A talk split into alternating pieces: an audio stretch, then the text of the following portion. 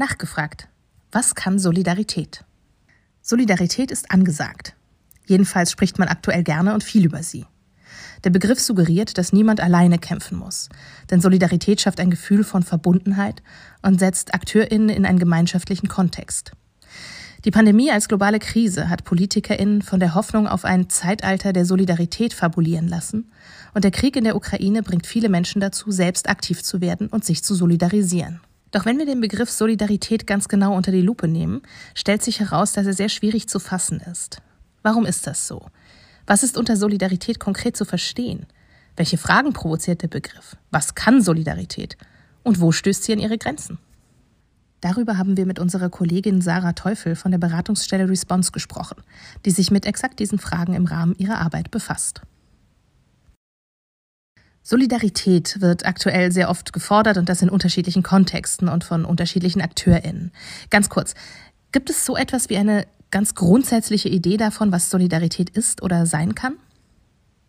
Also wenn wir von Solidarität sprechen oder den Begriff Solidarität aufrufen, dann ist es sicherlich so, dass erstmal ganz spannungsgeladene und vielleicht auch sehr aktivistische Bilder im Kopf hochkommen, zum Beispiel von Protestbewegungen oder von Demonstrationen, wo Menschen miteinander für bzw. gegen eine Sache solidarisch antreten oder sich auch ganz explizit mit anderen Menschen solidarisieren und das auch zeigen durch Symbole wie Plakate, wie Flaggen, wie ähm, Parolen, die gerufen werden.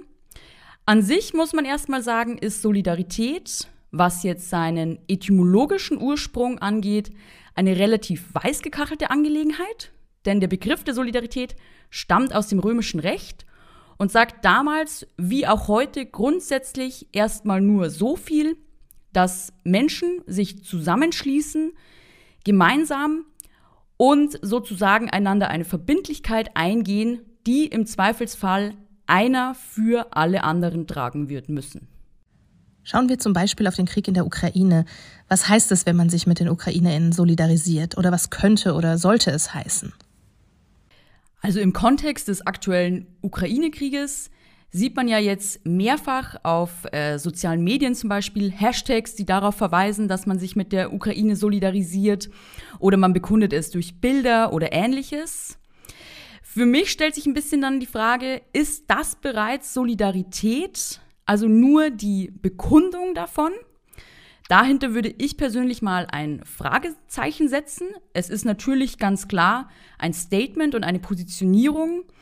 Aber Solidarität, wenn wir jetzt bei diesem konkreten Beispiel bleiben, könnte sich zum Beispiel, und das tut sie ja im Übrigen auch, dadurch äußern, dass Menschen tatsächlich aktiv werden, Geflüchteten helfen, sie unterstützen, indem sie zum Beispiel an Bahnhöfen da sind, indem sie äh, Sprachpatinnen vermitteln, solche Geschichten.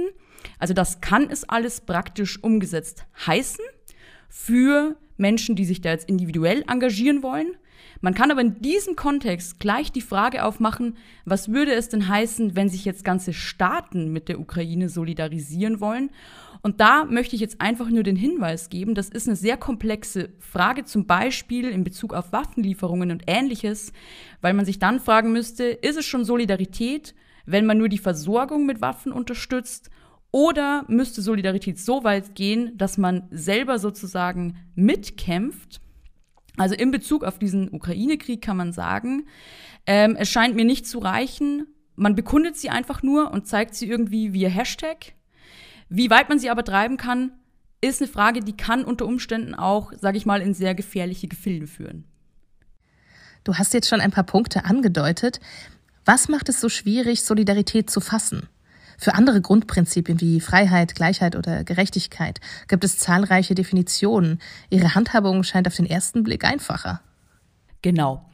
Also, ich hatte ja eben schon erwähnt oder angedeutet, es stellt sich bei Solidarität, wenn sie in Aktion und in Handlung in konkrete übersetzt wird, zunächst einmal die Frage, wie weit gehen diese Handlungen und Aktionen und welche genau sind es?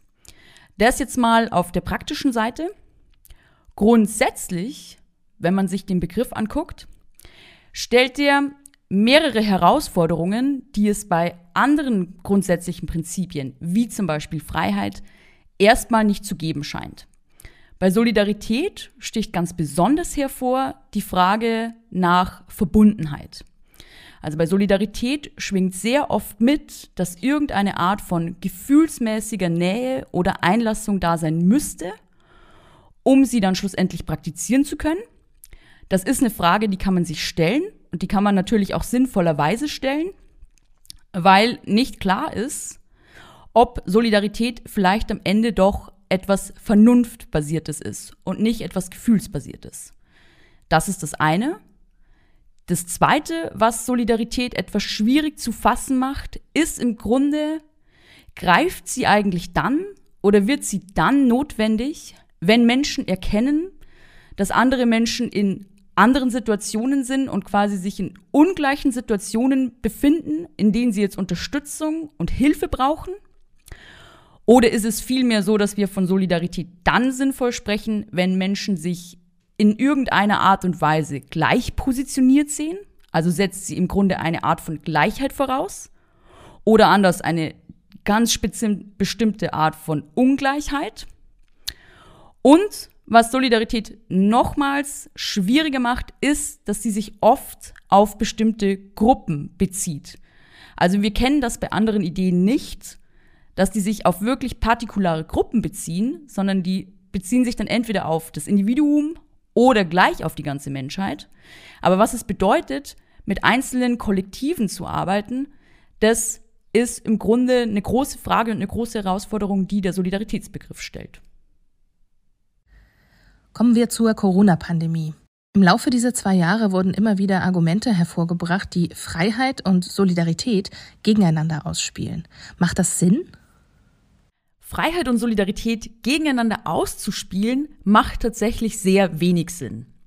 Weil sich beide im Grunde gegenseitig bedingen bzw. gegenseitig ergänzen. Also man kann das sehr leicht runterbrechen und sagen, um überhaupt solidarisch sein zu können, das ist im Übrigen sehr, sehr voraussetzungsvoll, brauche ich ein bestimmtes Maß an Freiheit, denn ich muss mich zumindest in Freiheit dafür entscheiden können, Solidarität zu praktizieren.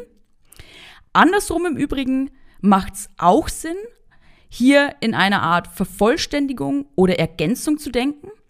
Denn, wenn man es jetzt auch hier ganz kurz fasst, kann man sagen, Solidarität ist eine soziale Praxis, die im Miteinander mit anderen Menschen praktiziert wird. Dann werden auch Handlungen, dann werden auch Aktionen möglich, die man alleine gar nicht umsetzen könnte.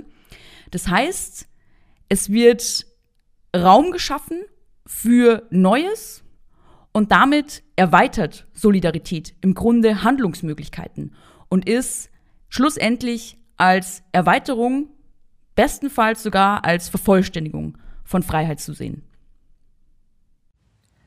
Solidarität ist nicht der einzige Begriff, den wir benutzen, wenn wir davon sprechen wollen, dass Menschen sich gemeinsam für eine Sache oder ein Ziel engagieren.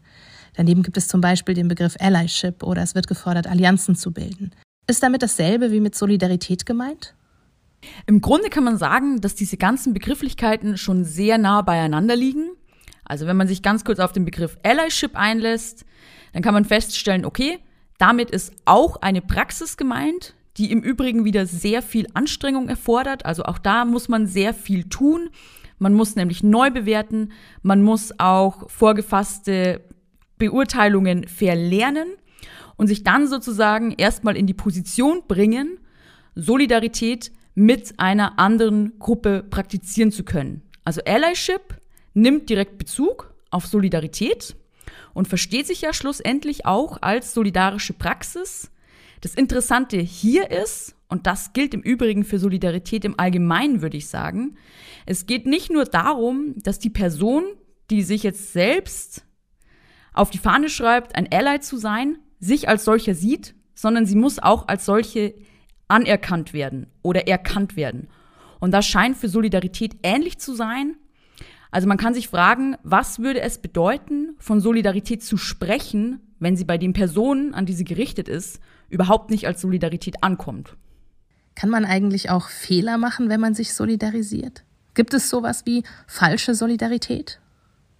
Auf die Frage würde ich auf jeden Fall mit Ja antworten. Man kann sicherlich Solidarität einerseits falsch praktizieren, beziehungsweise sie kann auch an sich falsch ausgerichtet oder in Anführungsstrichen falsch sein. Um das zu illustrieren, man kann sich jetzt an den Beginn der Pandemie zurückerinnern. 2020 gab es verschiedene Gruppen vom rechtspolitischen Rand, wie zum Beispiel den Verein 1%. Und die haben dann zu sogenannten Solidaritätsaktionen aufgerufen für Risikogruppen und in Anführungsstrichen gegen die soziale Kälte. Das waren aber Aktionen und Handlungen, die haben sich ganz ausdrücklich nur an bestimmte Personen gerichtet, waren also an sich schon mal exklusiv. Sie haben Menschen ausdrücklich ausgeschlossen. Und hier sieht man auch schon, wo der Solidaritätsbegriff sozusagen kippen kann, nämlich dann, wenn er beginnt auszuschließen und wirklich ähm, exklusiv verwendet wird. Oder man kann sich durchaus auch vorstellen, dass man sich einfach mit der falschen Sache solidarisiert. Also man kann sich durchaus vorstellen, dass jemand sich plötzlich mit kriegstreiberischen Parteien solidarisch zeigt und diese unterstützt. Und ich denke schon, man kann da nicht nur intuitiv, sondern auch wirklich theoretisch gut argumentieren, dass das dann falsch verstandene und auch falsch praktizierte Solidarität ist. Blicken wir noch auf die konkrete Arbeit von Beratungsstellen wie Response in Hessen. Was bedeutet Solidarität im Kontext dieser Arbeit? Wie solidarisiert man sich zum Beispiel mit Betroffenen von rechter und rassistischer Gewalt? Und was bedeutet es in diesem Sinne, Parteilichkeit bzw. Partei zu ergreifen? Für Beratungsstellen wie ähm, Response ist Solidarität ja ein sehr wichtiger Begriff und auch eine sehr wichtige Handlungsmaxime. Und in diesem Berufsfeld oder in diesem Arbeitsfeld wird Solidarität im Grunde schon durch die Arbeit, die getan wird, praktiziert. Ganz konkret kann man sagen, das äußert sich darin, dass Unterstützung gesucht wird, dass bei bürokratischen Vorgängen geholfen wird, dass zum Beispiel auch Öffentlichkeit generiert wird durch Öffentlichkeitsarbeit und solche Sachen. Das heißt, hier ist Solidarität schon immer mit eingeschrieben in die Arbeit als solches. Jetzt ist der interessante Aspekt für Beratungsstellen wie eben Response, dass diese sich auch ausdrücklich als parteilich beschreiben, beziehungsweise ganz klar sagen, wir ergreifen hier Partei und zwar für die Betroffenen von rechter und rassistischer Gewalt. Das heißt, in gewisser Weise haben auch solche Beratungsstellen einen exklusiven, in Anführungsstrichen, Solidaritätsbegriff. Und man könnte sich jetzt fragen, okay, wodurch unterscheidet sich dieser denn dann konkret von dem, was ich vorhin als falsche Solidarität bezeichnet habe. Und da kann man jetzt antworten, was hier passiert, ist keine exkludierende Solidarität, sondern eine zielgerichtete beziehungsweise eine fokussierte. Es geht bei solchen parteilichen Solidaritätsbegriffen, wie sie hier eine Rolle spielen, nicht darum, Leute ausdrücklich auszuschließen, sondern positiv gewendet bestimmte Personen anzusprechen und diese auch ausdrücklich zu unterstützen. Das größte Risiko, das im Begriff der Solidarität steckt, ist dieses Moment, das ich vorhin schon angesprochen habe, nämlich, dass man den Begriff verwendet, um Wir-Gruppen zu konstruieren, die andere ausschließen und somit Gegnerschaften konstruiert und damit natürlich auch gegnerische Handlungen initiieren möchte und in Aktionen umsetzt. Das scheint mir sozusagen das Negativbild von Solidarität zu sein, wenn man es sehr ins Negative wendet. Positiv gewendet, und auch das habe ich vorhin schon angedeutet, kann man sagen, Solidarität kann ein Raum sein, der neue Freiheiten ermöglicht, der vor allem Raum für gemeinschaftliche Freiheit ermöglicht.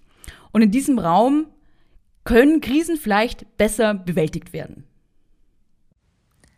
Herzlichen Dank, Sarah Teufel, für das Gespräch.